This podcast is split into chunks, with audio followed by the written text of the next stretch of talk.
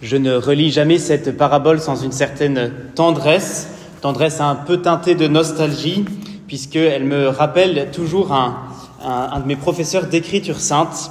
Voilà, un professeur d'écriture sainte que j'ai eu au séminaire, qui est sans doute le professeur le plus marquant que j'ai pu avoir dans toutes mes études. C'était quelqu'un qui a été capable d'être ému aux larmes lorsqu'il commentait la Sainte Écriture, lorsqu'il commentait la parole de Dieu, mais je me souviens encore de, sa voix qui tremblait d'émotion quand il commentait le, chapitre 8 de l'Épître aux Romains. Et il nous avait donné un, devoir, bon, parmi d'autres, mais un devoir d'écriture sainte qui était de commenter une parabole de notre choix. Et j'avais choisi à l'époque cette parabole-là. Et donc quand j'ai vu que ce dimanche nous avions l'évangile de, donc du, serviteur impitoyable, je me suis dit, ben chic, je vais pouvoir aller revoir mes notes. Seulement, ben c'est vrai qu'on ne fait pas une homélie comme on fait un devoir d'exégèse, on ne fait pas une homélie comme on fait un devoir d'écriture sainte, parce que Bon, un devoir d'écriture sainte, on essaie tant bien que mal de faire briller ses connaissances, alors que dans une homélie, on fait briller la parole de Dieu dans votre cœur. Et c'est quand même beaucoup plus réjouissant de vouloir faire briller cette parole de Dieu, d'ouvrir vos oreilles à la parole de Dieu et d'ouvrir votre cœur à sa miséricorde. Parce que c'est précisément ce dont il s'agit de la miséricorde de Dieu. Et si nous abordons ce texte juste pour faire un devoir d'exégèse, il y a un grand danger, c'est de le considérer un petit peu en, surplomb et de ne pas se sentir concerné par l'histoire que le Christ nous raconte. Alors que, véritablement, nous sommes soit débiteurs, soit créditeurs, mais nous sommes très souvent ces, ces serviteurs-là. Parfois, nous sommes un peu impitoyables avec ceux qui nous doivent de l'argent ou ceux, qui, ceux à qui nous devons pardonner. Et nous oublions aussi parfois que nous sommes tout simplement débiteurs envers Dieu de la grande dette que nous avons, euh, que nous avons contractée et qui nous a été remise par le sacrifice du Christ. Et donc ça nous fait du bien d'entendre cette parabole, pas seulement pour la regarder en surplomb, mais pour aussi y voir notre propre histoire. Oui, nous sommes débiteurs, et oui, ça nous fait du bien de savoir que le Christ nous a remis une grande dette. Et quand je dis grande dette, c'est une dette énorme. Il s'agit donc de 10 000 talents, 60 millions de pièces d'argent, 60 millions de deniers. Alors si on fait un rapide calcul, un denier, c'était le salaire journalier, salaire minimum, un peu le, SMIC de l'époque, euh, salaire journalier pour un laboureur ou pour un soldat. Donc un denier. Vous imaginez bien que 60 millions de, de, de deniers, bon, ben, ça fait beaucoup, j'ai fait le calcul, ça s'approche des 160 000 années de travail, et si on compte les jours chômés, ça fait 200 000 ans de travail. Alors, autant dire que c'est une dette qui n'est pas remboursable, absolument pas remboursable. Et quand, d'ailleurs, quand le Christ dit, enfin, met dans la bouche de ce serviteur, prends patience envers moi et je te rembourserai tout, ça, ça a dû faire sourire le, les auditeurs de Jésus, parce que c'est impossible de rembourser cette dette. C'est absolument impossible.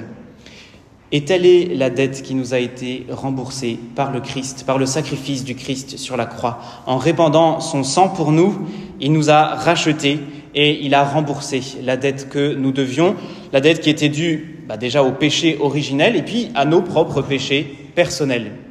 Et ça nous fait du mal de, parfois de considérer la dette qui nous a été remise parce qu'on se dit mais ça va me remettre le nez dans ma, dans ma misère, dans ma pauvreté, ça va me remettre le nez dans mon péché et finalement je vais me, je vais me juger mal alors que Dieu m'a jugé bien justement. Est-ce que, est-ce que j'ai vraiment besoin de considérer à quel, à quel prix j'ai été racheté? Alors c'est vrai que si c'est pour nous enfermer dans notre péché, c'est ce que fait le démon, il ne faut pas faire son œuvre, c'est vrai.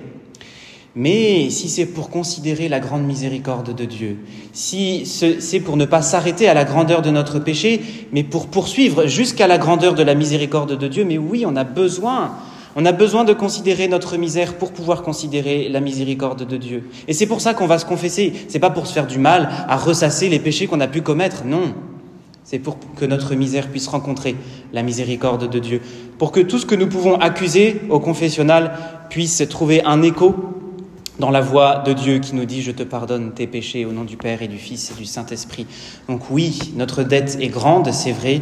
Oui, nous avons parfois des péchés bien lourds à venir confesser, mais nous avons une miséricorde infiniment plus grande qui est celle que le Christ nous a montrée. Oui, le Seigneur a été touché, ému de compassion, il a eu pitié de nous, et ça nous fait du bien de savoir que nous avons un Dieu compatissant, un Dieu qui nous aime. Et nous avons en sortant, ce même serviteur, et c'est toujours nous-mêmes, hein, il faut oublier de, de regarder cette, ce peut-être parabole en surplomb, c'est toujours nous-mêmes, qui rencontre un de ses camarades qui lui doit 100 deniers.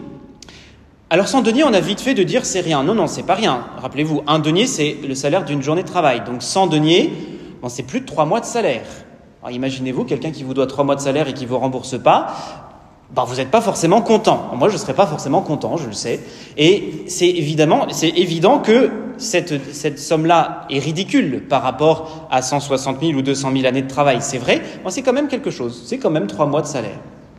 Alors est-ce qu'on va aller jusqu'à étrangler notre frère pour lui dire rembourse-moi ta dette? Peut-être pas. Mais nous avons quand même cette tendance-là, lorsque nous avons été offensés ou lorsque nous avons quelqu'un qui nous doit quelque chose, à être particulièrement impitoyable. Lorsque nous avons été blessés, lorsque nous avons été touchés par euh, un frère ou une sœur qui nous a offensés, eh bien, on ne montre pas la même tendresse et la même pitié que le Seigneur a montré à notre égard. Et c'est précisément ce que le Seigneur nous reproche. Bien sûr que pour nous, trois mois de salaire, ça peut sembler gros, ça peut sembler énorme. Bien sûr que nous portons peut-être en nous-mêmes des blessures qui ont peut-être du mal à cicatriser et qui nous ont été infligées par des personnes de notre entourage, par des personnes que nous avons du mal à voir en peinture aujourd'hui. C'est vrai. Mais ce que le Seigneur nous reproche, c'est précisément que nous oublions à quel prix nous avons été rachetés. Nous oublions que lui-même nous a fait miséricorde et que finalement il n'y a qu'à se servir dans la miséricorde de Dieu pour pouvoir la répandre sur ceux qui nous ont offensés. Il n'y a qu'à se servir. Et parfois nous avons l'excuse un peu facile de nous dire, bon bah de toute façon, moi, je ne reçois pas le pardon de Dieu tant que je ne l'ai pas demandé. C'est comme ça que ça se passe. Au moins faire un bel acte de contrition, un acte de contrition qui nous amène à nous confesser, à recevoir le pardon. Mais si je refuse de faire un acte de contrition, si je refuse d'aller me confesser, forcément, je ne vais pas recevoir le pardon de Dieu. Et on s'en fait un prétexte pour dire, bon ben si la personne ne m'a pas demandé pardon, la personne qui m'a offensé ne m'a pas, pas demandé pardon, eh bien, euh, c'est bon, je, vais me, je, n'ai pas à lui donner ce pardon. Et on se satisfait un peu trop facilement de ce genre de situation. On se satisfait un peu trop facilement de se dire bon bah voilà la personne qui m'a offensé n'est pas venue me demander pardon bah tant mieux parce que de toute façon j'avais pas tellement envie de lui donner ce pardon là et puisque Dieu fait pareil Dieu ne donne pas son pardon tant qu'on ne lui a pas demandé ben moi je vais faire pareil je vais pas donner le pardon tant que je l'aurais pas demandé alors là, c'est se méprendre beaucoup, beaucoup sur l'attitude de Dieu par rapport à notre misère et à notre péché. Quelle est l'attitude de Dieu? Bon, déjà, Dieu, il n'a pas à demander pardon pour quoi que ce soit. Alors que nous, en général, même si nous avons des débiteurs et des gens à qui nous devons donner le pardon, nous avons souvent aussi des pardons à demander. C'est un premier point. Mais plus profondément encore, comment est-ce que Dieu agit lorsqu'une personne refuse de lui demander pardon, lorsqu'une personne s'enferme dans son péché? Mais il y a une tristesse folle. Imaginez un petit peu le Christ qui verse jusqu'à la dernière goutte de son sang pour nous, pour le rachat de nos péchés, tout en sachant que certains hommes n'iront pas profiter de ce sacrifice, tout en sachant que certains hommes refuseront le pardon qui est mis à leur disposition. Mais si on regarde la croix, on se dit, mais le Seigneur ne pouvait pas aller plus loin dans la mise à disposition du pardon. Il n'y a, vraiment plus qu'à se servir. Et ceux qui refusent d'aller se servir, évidemment que ça lui arrache le cœur, ça lui, vraiment ça lui, ça lui brise les entrailles. Et on devrait avoir la même émotion, le même sentiment si un frère ou une sœur qui nous a offensés refuse de venir nous demander pardon. Plutôt que de se satisfaire de cette situation, de se dire bon bah il m'a pas demandé pardon, tant mieux, ça m'évite de lui donner, on devrait être triste de ce que ce frère ou cette sœur n'est pas venu demander pardon. On devrait être triste et on devrait faire en sorte de le provoquer au pardon. C'est ce que le Seigneur essaie par tous les moyens. Alors bien sûr, il respecte notre liberté, mais on devrait essayer de provoquer au pardon, comme le Seigneur essaie de nous provoquer parfois au pardon, à la tristesse pour nos péchés, pour pouvoir découvrir la miséricorde. Au fond, c'est la seule manière de retrouver la paix, c'est de puiser la miséricorde parce que nous en avons tous besoin, nous sommes tous débiteurs et débiteurs d'une grande, grande dette.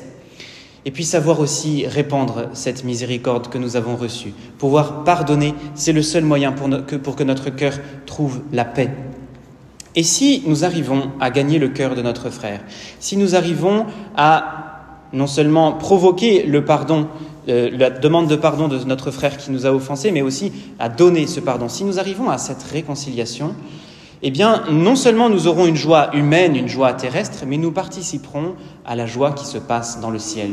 Et il y a plus de joie au ciel pour un pécheur qui se convertit que pour 99 justes qui n'ont pas besoin de repentance.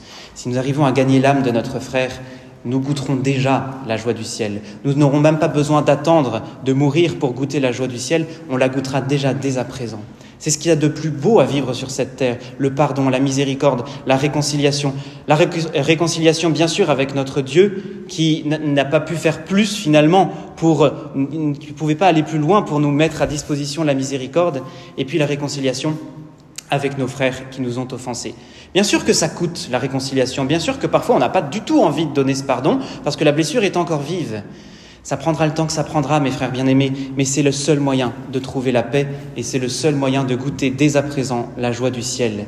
Et en définitive, c'est le seul moyen de faire goûter la joie du ciel aux autres. Parce que nous avons, nous avons véritablement besoin de vivre au ciel, nous avons besoin de goûter cette joie du ciel, mais la terre, elle a besoin de la joie du ciel. La terre a besoin finalement que le ciel s'invite un petit peu dans les affaires humaines. Et ça, c'est notre travail de chrétien. C'est notre travail de chrétien de vivre à hauteur d'évangile, de vivre en fidélité, dans la fidélité à l'évangile, de vivre dans la fidélité au pardon qui nous a été obtenu sur la croix et que nous recevons à chaque confession que nous faisons, et de vivre dans la fidélité à ce pardon que nous devons transmettre. Oui, la terre a besoin de la joie du ciel, et cette joie, la terre ne l'obtiendra pas sans nous. Amen.